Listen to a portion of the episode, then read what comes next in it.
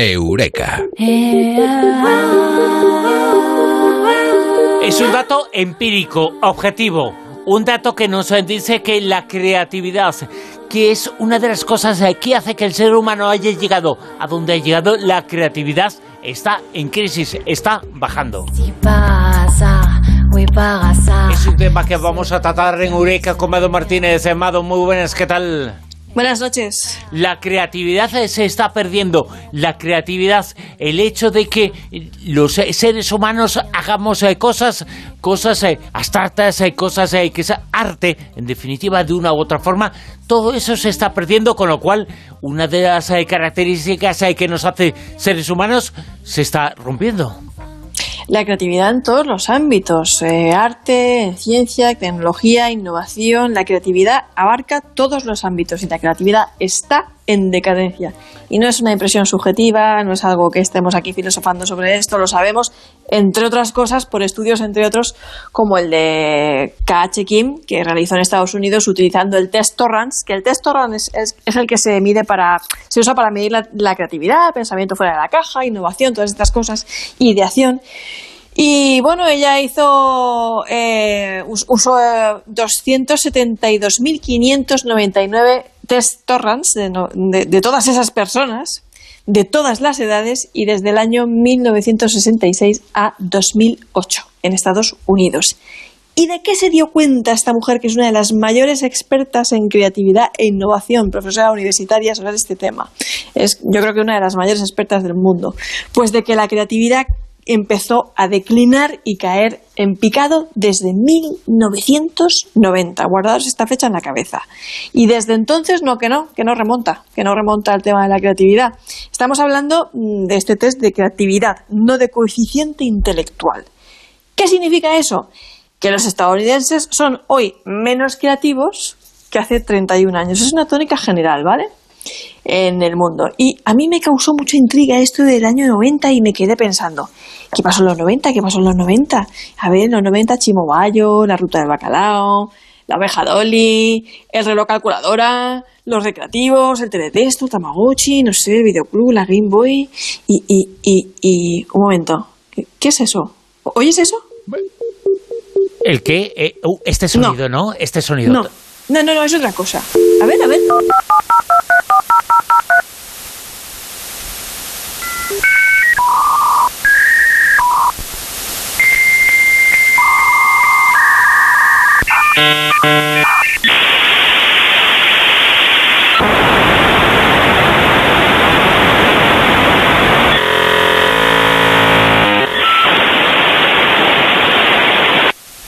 Mado, suena como los uh, de antes. Se estaban así charrando moscas, ¿no? Muchos habrán cambiado la emisora y todo y ahora dicho, se me ha estropeado, no hace pasa algo, aquí hay interferencias y, y además muchos jóvenes ya no conocen este sonido.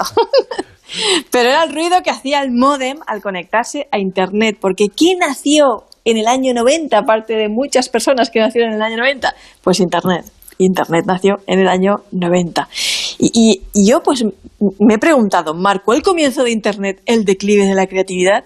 Pues oye, en cierto sentido, algo de culpa tiene, porque mal usada nos vuelve adictos a ese entretenimiento y más intolerantes al aburrimiento, de modo que cada vez necesitamos mayores dosis para paliar el aburrimiento, más estar ahí todo el rato mirando la pantallica. ¿Y qué pasa si no nos aburrimos un poco? Que ya hicimos un eureka de esto que no somos creativos. El aburrimiento es necesario para, ser creativos. Ya lo explicamos en otro Eureka. Que la gente vaya al podcast ahí, al archivo y, lo busque. ¿Y qué pasa si nos lo dan todo hecho y para resolver cualquier cosa vamos a Google y vemos un vídeo en YouTube de cómo se hace esto? Lo otro? Pues que dejamos de pensar en cómo resolver problemas. Algunos pensarán que por creatividad, lo has dicho tú antes también, hay ese prejuicio, estamos aludiendo a las artes, la literatura, la pintura, la música, y no, la creatividad está en todos los ámbitos, en tecnología, ciencia, economía, el amor, las emociones, la empresa, el trabajo, en todo. Yo qué sé, desde que, se nos ocurrió ponerle un mango a una piedra y hacer una herramienta, ¿no? Hasta ir a Marte, pues todo eso necesita creatividad, necesita innovación desde 1990 se ha detectado científicamente, es objetivo, no es una impresión, es un dato empírico, un dato objetivo, un descenso muy grande en la creatividad del ser humano. Eso ¿qué consecuencias se puede tener? Pues muchas consecuencias. En primer lugar, pues si, si hay una crisis de creatividad, hay una merma en nuestra capacidad de generar un gran número de ideas, eh, nos impide lidiar con aspectos ocultos de los problemas también, no estamos ahí tan, tan pendientes a descubrir esos, esos aspectos, no somos capaces de ver ni aprovechar los detalles importantes de las ideas tampoco. Eh, tiene un efecto también de que nos impide mm, ver el bosque, esa visión de conjunto y destilar las ideas sin perder la esencia. Adiós al storytelling, por descontado, bienvenido al prejuicio, la mente cerrada, la cabeza cuadrada, nada de enfrentar puntos de vista diferentes y, posponer el, juicio ¿no? en pro del debate, porque al perder la creatividad pierdes la mente abierta. Y es un poco lo que está pasando también hoy en día, ese fanatismo, ese discurso polarizado, también favorecido por las redes sociales en política, que ya es una cosa como de qué equipo de fútbol eres a niveles muy fanáticos. La falta de creatividad tiene un coste muy alto. Nos arrebata la capacidad de desafiar las normas, los valores y las tradiciones existentes también. Y sin creatividad no hay imaginación. Sin imaginación no hay progreso ni un mundo mejor, ya no a nivel de mm, inventos científicos, obras de arte, tecnología y todo lo que estáis pensando, sino mucho más allá, va mucho más allá. Y socioculturalmente tiene una explicación todo esto que está pasando. Esa influencia, ese más, más allá, tiene algo que ver con la cultura, con la sociedad, eh, con la riqueza, con el dinero. K.H. Kim, en este estudio que realizó mm, tan exhaustivo sobre creatividad, bueno, lleva años, lleva años estudiando la creatividad y, ella dice que, bueno, que ¿por qué estudia creatividad? ¿Por qué lleva tantos años empeñada en estudiar creatividad y en incentivar y motivar ambientes creativos, ¿no? Ella dice que quiere cambiar el mundo. Y una de las cosas que se dio cuenta es que hay escenarios, climas socioculturales que favorecen la creatividad. Es decir, que la creatividad también es una cuestión ya no a nivel individual, sino que es una cuestión cultural, sociocultural. Hay ambientes más y menos creativos. Normalmente tiene que ver con la educación. La buena noticia es que hay soluciones. Podemos hacer algo. Podemos fomentar la creatividad fomentando climas creativos, alimentando actitudes creativas y aplicando las herramientas del pensamiento creativo. ¿Hay culturas que favorecen o inhiben la creatividad? Esta pregunta es muy, muy, muy, muy interesante. Y sí, K.H. Kim se ha pasado la vida estudiándolo y, por ejemplo, ella dice que, bueno, una cosa que sabemos todos, ¿no? Las culturas patriarcales han inhibido o inhiben todavía en muchos lugares del mundo la creatividad de las, de las mujeres, ¿no? Mayormente en ciertos ámbitos, pues motivo por el cual hay muy pocas mujeres premio Nobel, especialmente en el campo de las ciencias, ¿no? Pues no está bien visto, no era lo que se promovía, no era eh, no tenía visibilidad y eh, animó a los interesados en este tema a ahondar en los mecanismos de inhibición descritos por Kim. Pero más allá de las diferencias de género, los estudios también nos muestran que culturas como la judía, que son un 0,2% de la población, alumbran más genios creativos que, por ejemplo, las asiáticas ¿no? de, de, filosofía confucianista, de Confucio. Mira qué cosa más curiosa. Eh, tiene, lo decía ella en el estudio, 625 más eh, posibilidades de ganar alguien eh, judío un premio Nobel que un asiático. ¿Eso a qué se debe? Sí, ella hizo un, estudio bastante interesante, comparó estas dos culturas, la, cultura del pueblo judío y la, y la contrapuso a la, a la asiática.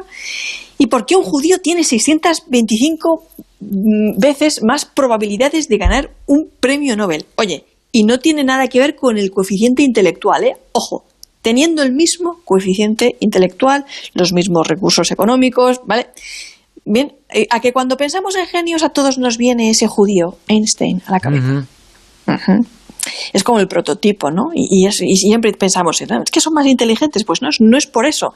Tienen el mismo coeficiente intelectual. Recalco, no es una cuestión. Entonces, ¿por qué hay tantos judíos entre los ganadores del Nobel?